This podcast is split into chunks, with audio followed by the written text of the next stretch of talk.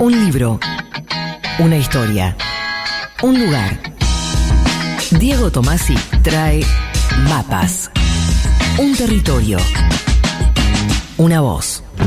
Ay, pero qué bueno saludarte, Diego Tomás, y buenas tardes. ¿Qué tal? Buenas tardes, ¿cómo andan? ¿Cómo estás? ¿Todo bien?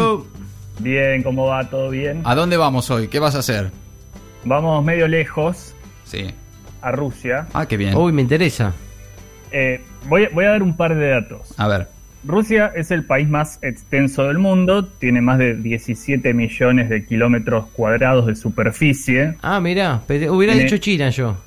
No, no, es, es Rusia, que además tiene nueve usos horarios. ¿Nueve Eh, usos horarios tiene Sí, China? hasta hace poco eran 11, Rusia. ahora son nueve. Ah. Ah, porque además es largo Rusia. Lo que tiene es que Claro. es largo. No termina nunca. Claro. Es el- el Eso es un perro que ladra. Rusia además, Rusia además es el país que limita con mayor cantidad de países, que son 16. Y así yo podría seguir dando datos y de todos modos sería imposible contar Rusia. Claro, sí. Porque además la historia no es menos inabarcable que su territorio. Entonces, claro, uno diría, mejor enfocarse en una ciudad. ¿no? Sí. Rusia es demasiado grande. Sí. Pero si esta ciudad es Moscú, va a resultar igual de inacible, igual de interminable, igual de esquiva. Claro, claro. Entonces, claro, capaz es mejor contar el lugar a partir de la historia de una o dos personas. Sí, vamos achicando el universo, digamos. Está bien. Claro, pero las personas se mueven, mutan, viven, en definitiva. Mm. Y ahí entonces me llevó la decisión final que fue hablar de personas muertas. Ajá. Y no solo eso, sino de los lugares en los que están muertas esas personas muertas. Sí, que de, de una manera muy perspicaz imagino que serán cementerios. Hoy voy a hablar en realidad de dos tumbas en Moscú. Dos tumbas que están muy cerca una de la otra, Ajá. a metros. Ajá. ¿Que están en un cementerio? Eh, no necesariamente. Ah, mira vos. En realidad yo voy a hablar de una de la tumba y para la otra le pedí ayuda a un escritor muy querido y, y admirado. Empiezo yo, digamos. Dale. En el Kremlin, ahí en la Plaza Roja, en Moscú, está enterrado John Reed. ¿Quién fue John Reed? ¿Quién fue?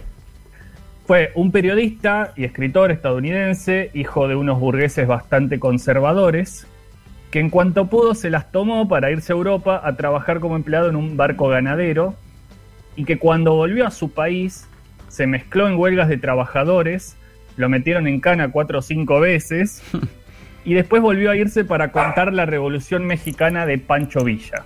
Oh, Ajá. En 1916, en plena Primera Guerra Mundial, ¿qué hizo el tipo? Llegó a Rusia Ah, justo. y estuvo en Petrogrado, hoy San Petersburgo, mientras estaba por suceder y después mientras sucedía la Revolución Rusa. ah, buen Estuvo momento. en el Instituto Smolny para presenciar las asambleas y los discursos que desembocaron en el hecho quizá más relevante del siglo XX.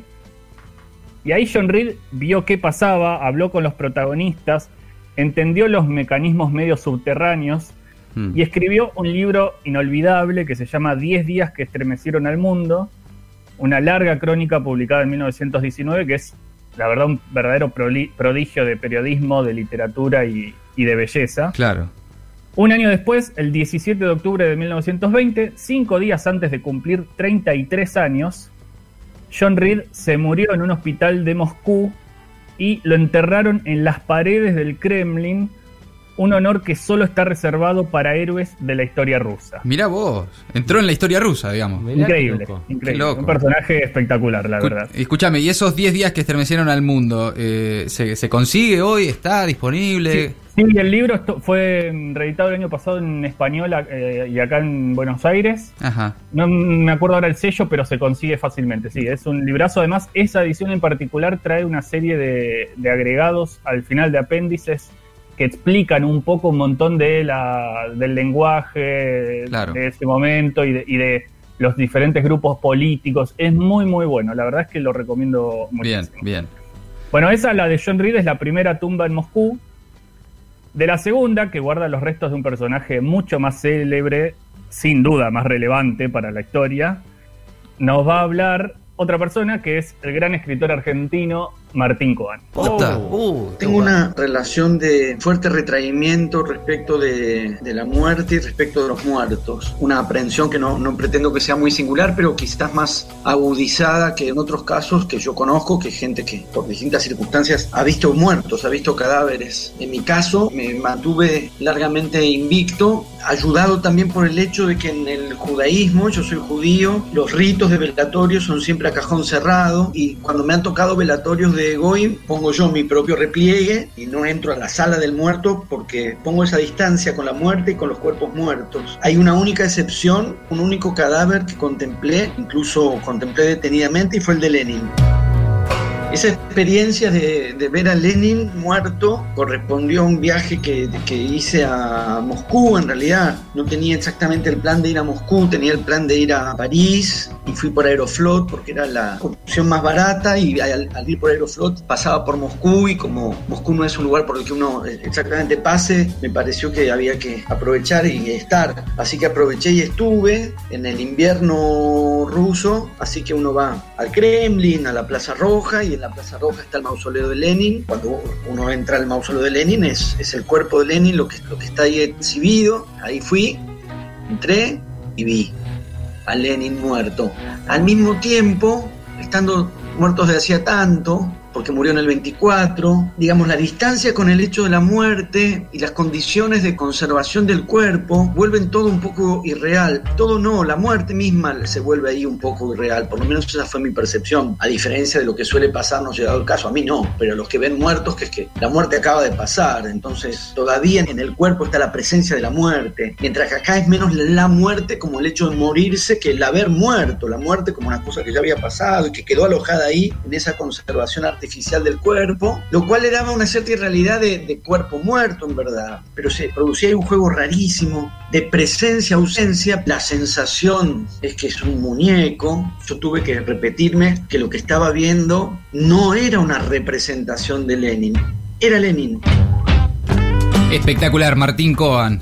Es fascinante escucharlo, la verdad. Sí, sí, Eh, sí. El otro día eh, pensaba que cada vez que uno lo escucha hablar un rato, es como si estuviera asistiendo a una clase, ¿no? Posta que sí, posta que sí. Es, es increíble. Cuento una, una infidencia del- de la trastienda de esta, de esta producción y es que la conversación con Martín duraba 20 minutos y lograr que quedaran cuatro para pasar al aire fue una tarea que me dio mucha pena. Claro, porque no hay- era to- todo era espectacular. No hay nada descartable, claro.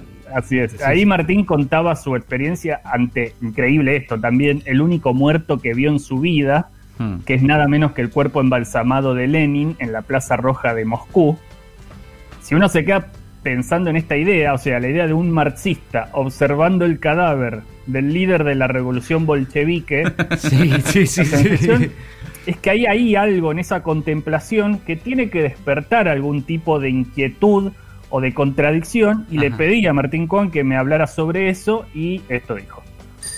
Al mausoleo de, de Lenin se entra por un costado, está todo oscuro, está iluminado Lenin, y uno entra y hay un soldado en cada extremo, y la indicación que uno asume como irrenunciable y como perentoria es que no te podés detener, no podés detenerte frente al, al- al cuerpo. Entonces lo vas viendo mientras vas pasando, y la circulación nunca se interrumpe, un juego de caminar sin caminar para demorarse y, y verlo, una experiencia, como digo, de la irrealidad y de la incredulidad antes que de la, de la certificación.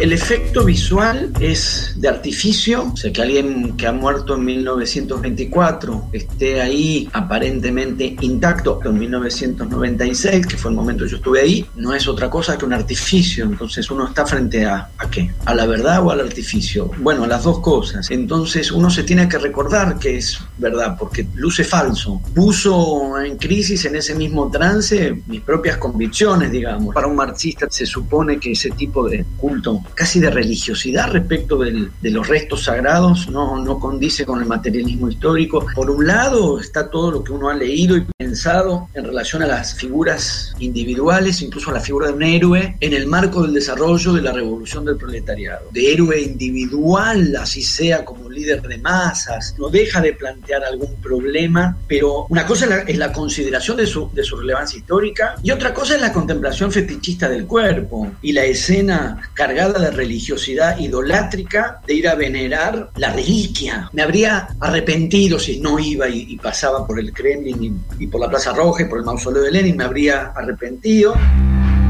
Yo, ahí parado, estaba entre la vibración de una escena que yo sabía que iba a ser irrepetible para mí y las preguntas de qué significa esto, qué hago acá, qué es esta exhibición, por qué me estoy emocionando acá, si es que me estoy emocionando. Era difícil sustraerse al impacto de estar en Moscú y más concretamente en la Plaza Roja y concretamente frente al cuerpo de Lenin. Y como no tengo otras experiencias de contemplación de cuerpo como para cotejar, solamente vi Lenin, entonces quizás la rareza sea de todo cuerpo muerto o de todo cuerpo muerto embalsamado, o quizás no, porque yo soy leninista. Entonces también puede haber habido ahí un impacto de que, de que estaba frente a Lenin.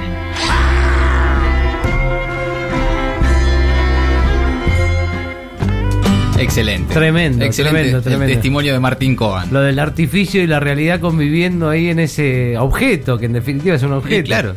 Es espectacular. Y además con la contradicción de que eh, es un leninista el que está mirando eso, no es un tipo cualquiera. Claro, sí, sí. La verdad que eh, es, es increíble escucharlo. Y además hay que leerlo. Eh, De Martín Cohen, yo tengo la idea de que hay que leer todo lo que se pueda, Hmm. porque no le pasa a todo el mundo y en todas las épocas eso de vivir al mismo tiempo que un autor que ya mientras está vivo es un clásico. Claro.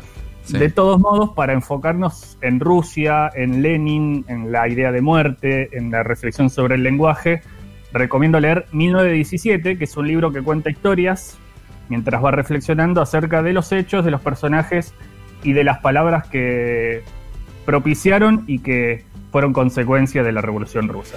Impecable, como siempre. Diego Tomasi, Mapas, hoy con la participación de Martín Cohen en Maldita Suerte. Diego, abrazo grande. Genial, Diego. Un abrazo grande a ustedes.